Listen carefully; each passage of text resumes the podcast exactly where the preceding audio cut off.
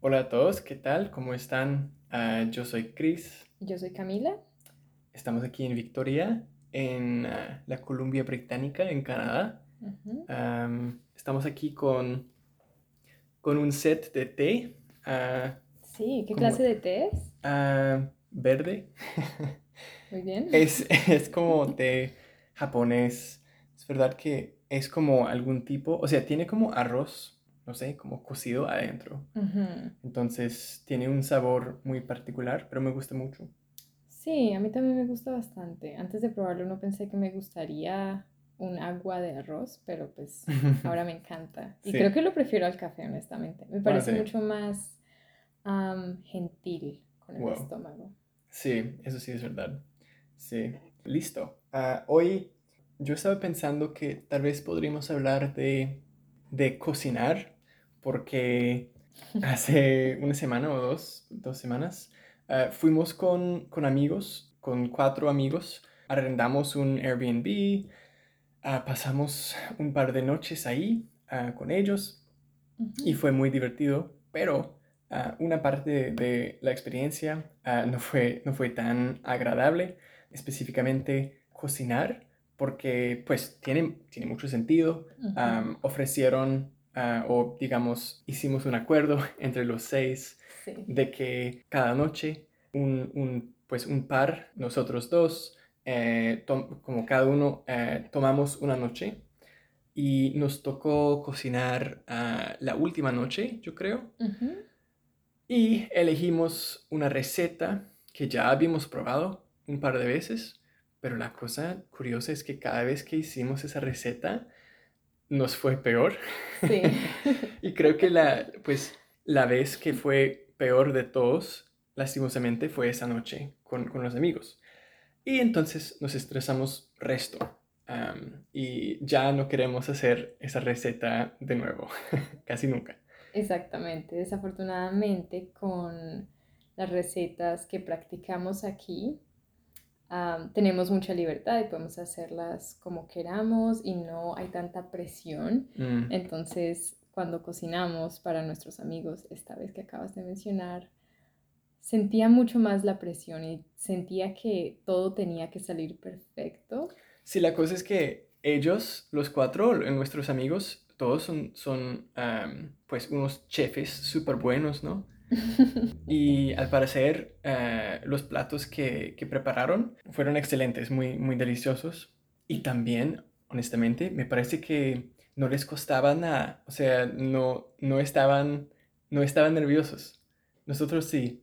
Sí, ellos parecían muy cómodos, pero es posible que esa haya sido solamente nuestra percepción y Mm, que si les preguntamos cómo se sentían, es posible que se sintieran de la misma forma que nosotros. totalmente, sí. Sí. Sí, eso sí es, muy- es, es verdad. Mm, sí, pues. Entonces, por esa experiencia, pensé que tal vez sería interesante hablar un poquito de cuáles son los factores posibles que puedan explicar nuestra experiencia. Sí. Y yo pensé en, en varios, pues varios factores. Primero, tal vez como por la pandemia, por COVID, muchas personas adoptamos, digamos, la tendencia, el costumbre de pedir comida de restaurantes a la casa. Entonces tal vez no practicamos tanto cocinar en casa. No, so- no sé, ¿te parece que es verdad? Esa es una pregunta interesante. Y antes de responderla quisiera preguntar, ¿por qué piensas que es más fácil pedir comida, ordenar comida Sí. durante el tiempo de COVID? Cuando si estás trabajando desde casa o estás pasando más tiempo en casa en general, debes tener más tiempo para cocinar Mm, ahí. Total, sí. Huh, No sé. Ok, entonces puede ser incluso un factor al revés, no sé. Am, Es posible que las personas se sientan más cansadas de estar en casa, que se hayan sentido más cansadas de estar en casa y cansadas de cocinar tanto, mm, que hayan decidido como pedir comida y relajarse Sí. y de esa manera como terminar un día de, estar solamente en la casa, un día de estrés, porque creo que para, para todos en general ha sido un tiempo muy estresante, para la mayoría es posible. Entonces, esa es una forma de lidiar con el estrés, porque es verdad que la comida reconforta y por eso también hay mucha comida que se, que se titula o que se ah, marca de esa manera, comfort food. Ah, sí. Es posible. Puede ser, puede ser. ¿Qué tal, qué tal la idea de que por haber estado solitos en nuestras casas o apartamentos o lo que sea por, por unos años, que tal vez nuestros estándares de cocinar se bajaron un poquito? Es decir, pues yo personalmente creo que durante toda mi vida yo no he tenido ningún estándar como de gastronomía. Ah, Mm, yo puedo comer casi cualquier cosa que preparo y ha pasado un par de veces que cocino algo y que Camila, que rechazas por completo No. el plato. Está bien, está bien. A veces yo, yo hago cosas desagradables en la cocina. Muy pocas veces, la mayoría de veces cocinas cosas excelentes. Tengo que, Wow. tengo que primero decir eso. Muchas gracias.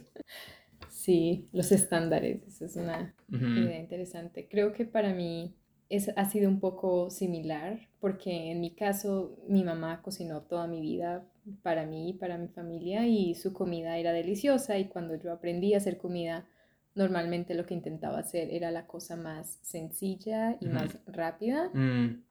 ah, porque no tenía, no quería, tenía tiempo, no quería estar mucho tiempo en la cocina. Entonces, sí, mis años de universidad yo creo que son muy típicos en que comía las cosas más simples. En. Colombia se comen mucho las arepas, que están hechas de maíz, ah, de harina de maíz cocido, Sí, ¿sí? cocino y molido y todo. Exacto. Entonces es como un- una especie de pan colombiano, por llamarlo así, con huevos o con salchicha o con queso, lo que sea, pero es una comida muy rápida y muy poco nutritiva. Entonces, Wow. así es como se vieron mis años de universidad y, y hasta este día obviamente no tengo el tiempo que tenía mi mamá en, en su rol de ama de casa Mm. para hacer las comidas tan intricadas que ella Ujú. hacía y deliciosas. Entonces mis Sí. estándares también han bajado también Sí. en cuanto a lo que espero comer día a día. Ok, entonces tengo una pregunta relacionada con eso. Sí. ¿Te parece que tal vez durante la pandemia, digamos en general, hemos visto much- muchos programas, es decir, como muchas series de cocinar?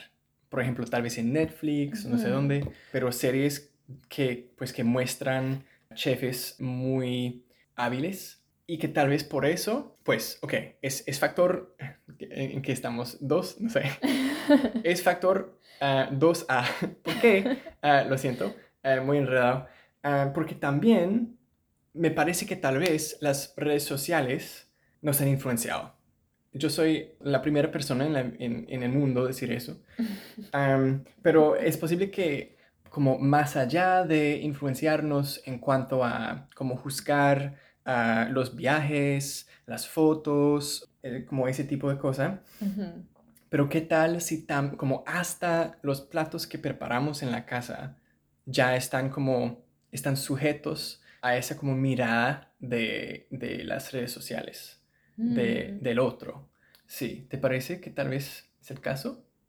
Definitivamente, estoy totalmente de acuerdo con la idea de que nosotros supongo que comparamos lo que estamos cocinando, Sí. la calidad y también pues los elementos estéticos de Diga- la digamos que que- hacemos. Ya somos más perfeccionistas, por, como decirlo así, ¿te parece? Sí, sí, es- estoy segura que ese se- sería el caso, Mm, porque las redes sociales, como sabemos, o como acabamos nosotros de descubrir los primeros en la historia, ah, ellas influencian cómo nos, nos vemos a nosotros en casi que todos, todos los aspectos.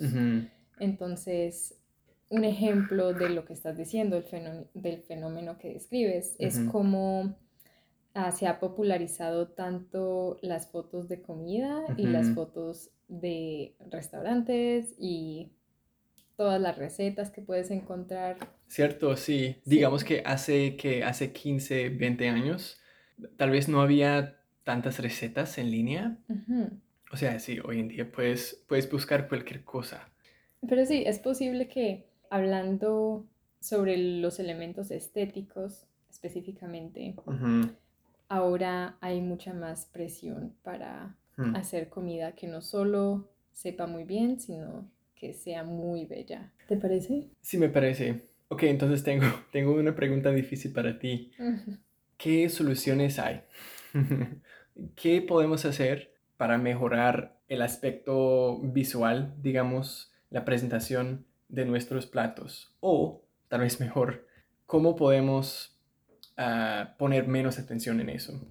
¿Cómo podemos como lidiar con, con esa presión que generamos nosotros mismos?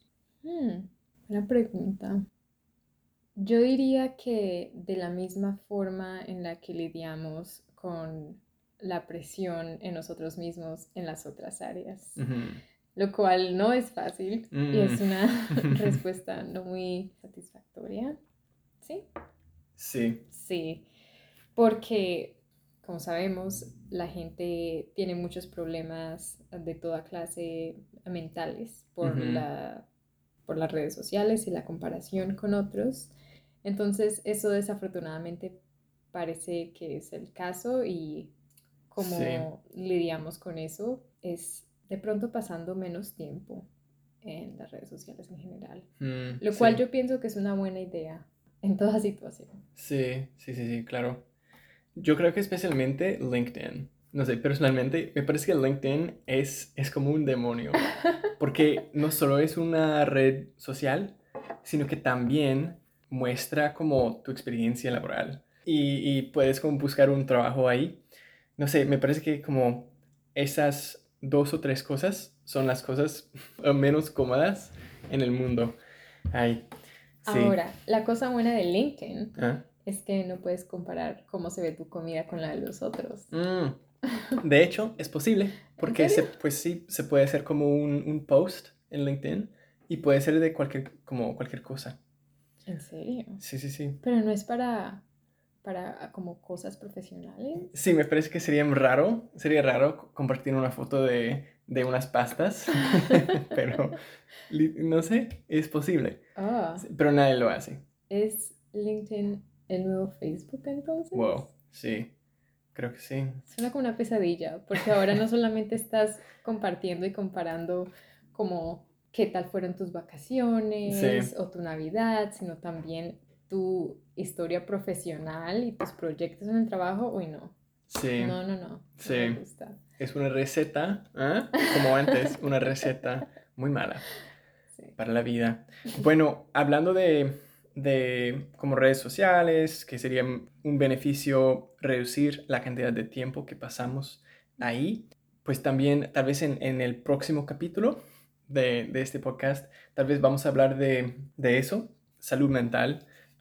obviamente es, un tema muy grande, ah, complicado y ah, no tenemos formación en absoluto para hablar de eso. Entonces vamos a hablar de, de eso pero solo un poquito. Tal vez como hablar un poquito de uh, cuáles libros uh, vamos leyendo. um, un libro de budismo que tiene como... tiene unos consejos interesantes que pues no tiene nada que ver con como religión en sí, sí. sino que sí, como, no sé, unos tips. Sí, y tal vez podemos explorar ese tipo de, de tema sí, en la próxima.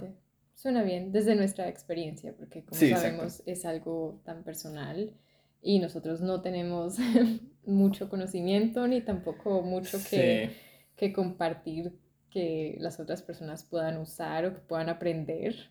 Más que nada es para tener algo en español para ustedes, para practicar. Sí. Sí. Ok, chévere. Entonces tenemos ese plan. ya tenemos que cocinar una cena, pero solamente para nosotros. Entonces no hay presión. Y sí, vamos a grabar otra conversación pronto, espero. Ah, y esperamos que, que ustedes hayan, ah, no sé, tal vez aprendido como un par de palabras. que hayan disfrutado también este tiempo y muchísimas gracias por escucharnos. Sí, muchas gracias. Hasta luego. Chao.